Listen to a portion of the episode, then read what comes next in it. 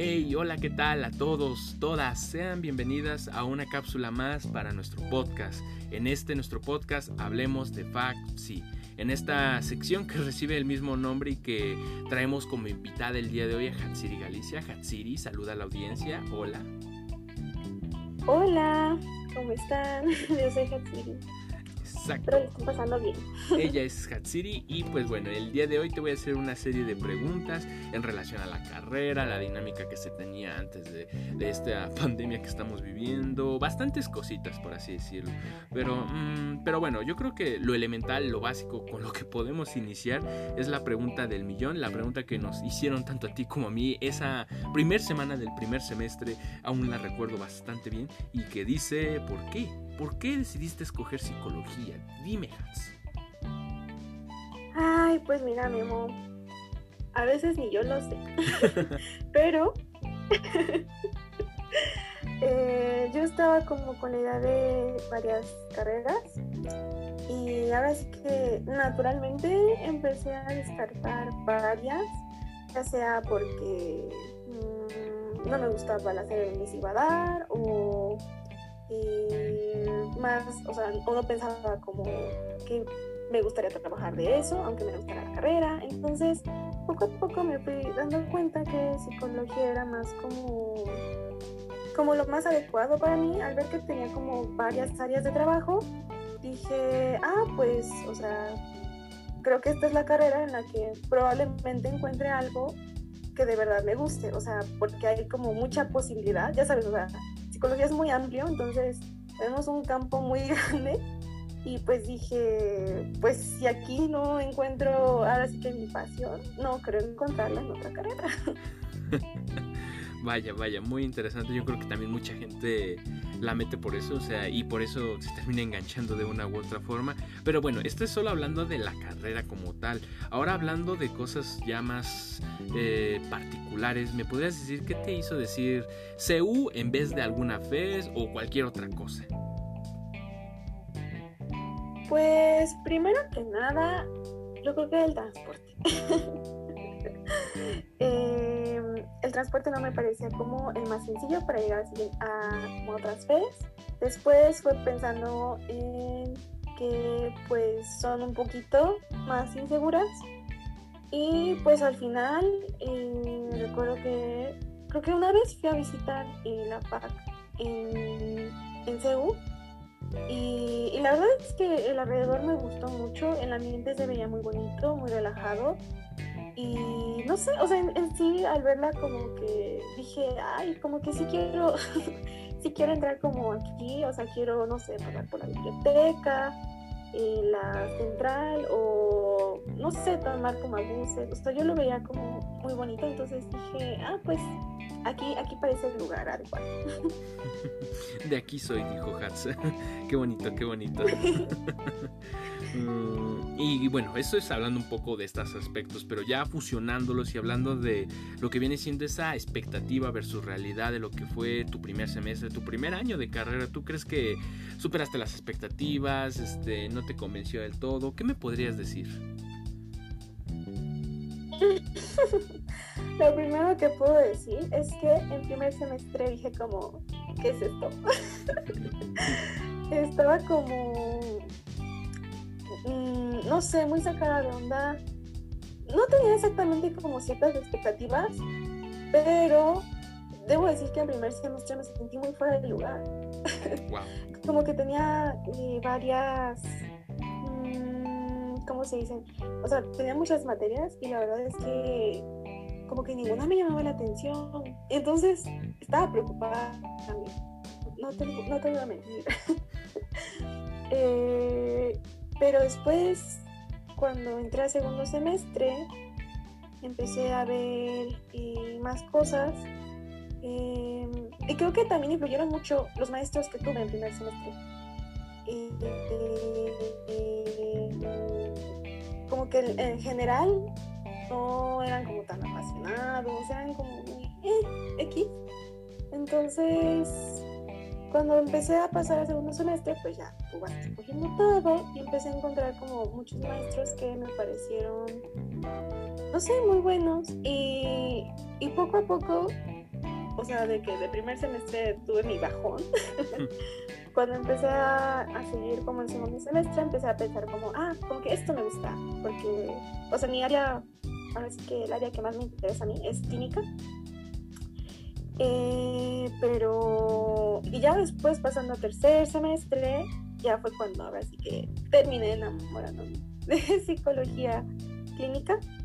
Entonces, y, y, empecé a ver muchas más cosas que la verdad, aunque no, digamos que aunque no son de mi área, me empezaron a gustar muchísimo. Entonces, fue un proceso como de enamoramiento poco a poco y pues sí, así pasó. Vaya, vaya, vaya historia tan hermosa, tan romántica que nos viene a contar Hans. Debería, debería ser guionista de historias de amor, pero bueno, esto ya lo dejamos para otro episodio, para otro chisme. Pero bueno, pero bueno, está bien.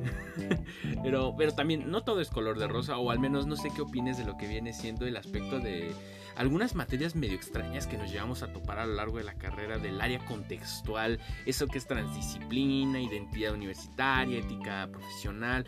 ¿Qué opinas? ¿Tú consideras que son útiles, inútiles, te gustaron, no te gustaron? ¿Qué puedes decir sobre ellas? Mm, yo creo, en mi experiencia personal, la única que me sirvió fue identidad universitaria, pero eh, ahora sí que el plan de estudios nada que ver con lo que nos dio la maestra, ¿no? Entonces también depende de, quién te dé, ¿no? Porque, o sea, de que esas materias te las dan así como Dios les da a entender. es como cada quien hace lo que quiere en, ahora sí que contextual. Pero en general la mayoría no me sirvió, excepto identidad universitaria, pero porque la profesora que me dio, que era Claudia eh, Navarro, creo, eh, ahora sí que ella también fue una, em, ahora sí que, ¿cómo decirlo? Como un peldaño más para darme cuenta que era exactamente lo que quería en, en clínica, porque ella tiene eh, está muy relacionada con los estudios como de sexualidad y ese tipo de cosas. Entonces, era, era de las pocas clases que disfrutaba en primer semestre. Y, pero sí, te digo, el, el plan de estudios, pues nada que ver con lo que a lo mejor tendría que haber dado, pero a mí me sirvió. Nada más. Bueno, bueno, de algo, de algo sirvió al menos. no todo fue negativo dentro de lo que cabe. Eso, eso es bastante bueno. Pero en general siento que sí no son como, no son como las, ahora sí que las materias más divertidas de tomar. Ok, te entiendo, te entiendo. Y ahora, bueno, ya hemos hablado un poco de las materias, que si los profesores, que esto y que lo otro, pero también está el aspecto de la dinámica que, que era cuando todo era presencial, cuando, cuando no había pandemia y que vamos a volver, ojalá esta dinámica se retome tal cual como era. O sea, ¿qué opinas desde lo que vienen siendo los cursos intersemestrales presenciales, los talleres que se abrían, las actividades culturales, ya no solamente las materias y, y las clases, sino también estas cosas extras que nos ofrecía en ocasiones la facultad? O incluso la misma UNAM? ¿Crees que eran buenas, malas, te gustaban? ¿Qué podrías decir? Eh, recuerdo que había muchas, este, bueno, pues puedo decir que yo no, he tomado ningún intersemestral, ni presencial ni en línea. Eh, pero respecto a talleres sí, y la, verdad me gustaron, y también como toda la parte de, eh, ahora sí que cultural, se me hace muy bonito, muy coqueto, nomás que a veces siento que le falta un poquito de difusión eh, con tiempo, porque en general, o sea, los tiempos es lo que siempre te anda fallando, ¿sabes? De que te lo ponen pocos días a veces y a lo mejor este ponen como anuncios en la facultad, pero eh, no los ponen como lugares tan visibles. Entonces creo que nada más son como detalles como estratégicos en los que siento que falla en cuanto a difusión. Y también eh, creo que respecto a talleres y eso, eh, falta como que se abran. Ay, se escucha el claxon me afuera.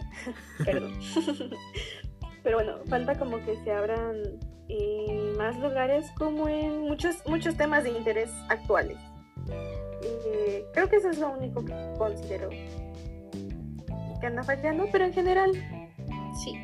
Ok, interesante. Interesante, interesante. Y bueno, eh, lo mencionamos un poco, pero ahorita estamos, cuando estamos grabando esto, estamos viendo una pandemia en donde nos hemos visto obligados a tener las materias, todas estas clases a distancia. ¿Qué me puedes decir? ¿Te gustan, no te gustan? ¿Te ha sido fácil lograr adaptarte? ¿Te costó muchas dificultades? ¿O actualmente cómo lo estás viviendo? Híjole, pues yo no creo ser ni la primera ni la última que se va a quejar de esto. Entonces, em, no voy a decir que la culpa es ni de los profesores ni de nadie, porque pues, es una pandemia, ¿no? Estamos intentando adaptarnos a, a que las condiciones, ¿no? Eh, pero sí considero que hay muchos profesores que pueden hacer mucho más ameno el, el estar, pues ahora sí que en casa solito o, o, en compañía, pero ahora sí que con tus compañeros tomando clase. Eh, a mí, mm, en general, lo que más me ha dificultado es mantener mi atención. Um, aunque en cuanto a calificaciones y eso, pues no voy mal, mi atención de que se me va rápido. O sea, ya al final de semestre, ya nada más de que ponía atención 10 minutos y veía la mosca pasar y ahí se iba mi atención y luego pasaba el de los tamales y ahí también se iba mi atención. Entonces, eso ha sido lo que a mí más se me ha dificultado. Pues obviamente porque la casa no está diseñada pues para tomar clases, ¿no? Uno necesita otro tipo de sonido ambiental. te entiendo, te entiendo. y además, o sea, somos sistema escolarizado, o sea, todavía los que están en SWA, entiendo que ni siquiera toman las clases así, a veces en plan de la plataforma yo te subo esto, de plano si este, se toma alguna clase es de una hora o dos, y ahorita tenemos clases, materias que son de cinco horas y dices, Dios mío, hay profesores que se adaptan y te dicen, no, pues entiendo que es inhumano estar frente a un monitor durante cinco horas corridas y tienen sus consideraciones, pero también hay gente, hay profesores que toman otras medidas que no son del todo buenas, y en ese sentido quiero hacer aquí un paréntesis e invitar a la gente que nos está escuchando que si quiere algún tip de algún profesor que no, pues qué opinan de él o qué profesores me recomiendan, cómo es la dinámica con él a distancia o presencial, si es que cuando más bien cuando volvamos, con mucho gusto tanto Hatsiri como su servidor les respondremos, nos mandan mensaje y claro que sí, también no es tanto para no entrar en polémica de, ah, este profesor es bueno, es malo, pues eh, puede ser un poco subjetivo en ocasiones y en otras pues tampoco es muy bueno andarle ahí tirando hate a algún profesor, pero con todo gusto, este, eso ya lo podemos aclarar, se hace por mensaje, en privado, no hay ningún problema. Pero sí, yo creo que lo que dice Hats es muy cierto y pues es algo que nos hemos tenido que adaptar o no en una u otra situación. Y bueno, esto es hablando nada más de lo que viene siendo la generalidad de las materias, pero ojo, por ejemplo, tú ya pasaste por lo que viene siendo el tronco común, lo acabaste y el semestre pasado ya habías acabado o cursaste lo que viene siendo el quinto semestre, vas a pasar a sexto y tú ya tienes como que un perfil, por así decirlo, ciertas materias, ciertas áreas que te interesan. Háblame un poco de ellas, cuáles son tus áreas de interés, qué materias dices, mm, Dios mío, la, la he pasado bien, me es interesante. Eh, miren, en tronco común creo que sí me llega a gustar un poquito acá, un poquito neuro y así, ¿no? Pero en general, mi área, mi área y lo que digo como quiero es clínica. Eh, pero pues está la cosa de que en tronco común no tenemos orga. Entonces, como que tenía la espinita de que no sé qué, o sea, no, no sé qué onda. O sea, si debería, si me va a gustar, si o sea, literalmente no sabía cómo, sí sabía que era como en ámbitos de trabajo, pero, pues no sabía bien, ¿no? Porque pues no está en tronco, en tronco común. Entonces eh, decidí meter en quinto unas cuantas materias de orga. Eh, y la verdad es que sí me gustó, quedé sorprendida porque, no sé, se me hizo bastante ameno. Eh, posiblemente tenga que ver con que tuve profesoras muy amables, muy buenas Em, y ya, en general, esas, esas dos son mi área. Em, y pues ya decidí como mantener un poco también el perfil de Orga porque ahora sí que como era es, algo medio nuevo, dije, ah, o sea, aparte de que me puede servir, pues sí, la verdad lo estoy disfrutando. Em, y me sorprendió, no, no pensé que fuera como para allá, pero pues ahí ando también. Y pues clínica ya chistoso porque también en clínica, o sea, yo, yo, odiaba en primer semestre así como la idea de que hay el psicólogo cliché que da terapia, porque es lo que piensan que hacemos todos los psicólogos, ¿no? O sea, el psicólogo, ah, dame terapia. es lo que siempre todo el mundo te dice. Y la verdad es que ese cliché nunca me gustó. Y como que un tiempo dije como, no, yo no voy para clínica. Pero ya después me terminé tragando mis palabras. Entonces, conforme pasaban los semestres, a mí me seguía gustando más clínica y me encantaba como en general, no sé, o sea, como el estar con personas y, el cómo te tienes que preparar diferente para cada tipo de personas. No es lo mismo para niños, que para adultos, que para adolescentes, eh, hasta, por ejemplo, que para mujeres y hombres, porque pues muchos tenemos que trabajar con perspectiva de género, ¿verdad? Eh, entonces, como que todo eso también me fue envolviendo y debo decir que aunque este semestre eh, no estaba tan, no estuve como tan completamente enamorada como los otros, creo que tiene totalmente que ver con que no es presencial, pero en sí es un área muy bonita. te comprendo, te comprendo. Eh, sin duda alguna bastante enriquecedor esto que nos comentas y que estoy seguro que a muchos de ustedes les servirá tanto para aquellos que estén dudosos de entrar a esta hermosa, bella, pero complicada y extraña carrera que se llama psicología. Así como hay gente que también va a escuchar esto y ya está en la carrera y dice, diablos, usted, aún no sé qué a qué área ir o me identifico, incluso habrá gente que se identifique con Hats o conmigo, con cualquier otra persona de las cápsulas que están escuchando y aún así esperamos que sea de su agrado, de su interés y que les haya servido de una u otra forma. Pero bueno, sin más, con esto llegamos al desenlace, esperamos que les haya servido, les haya informado y bueno, nos estaríamos escuchando en otra cápsula. Hasta la próxima.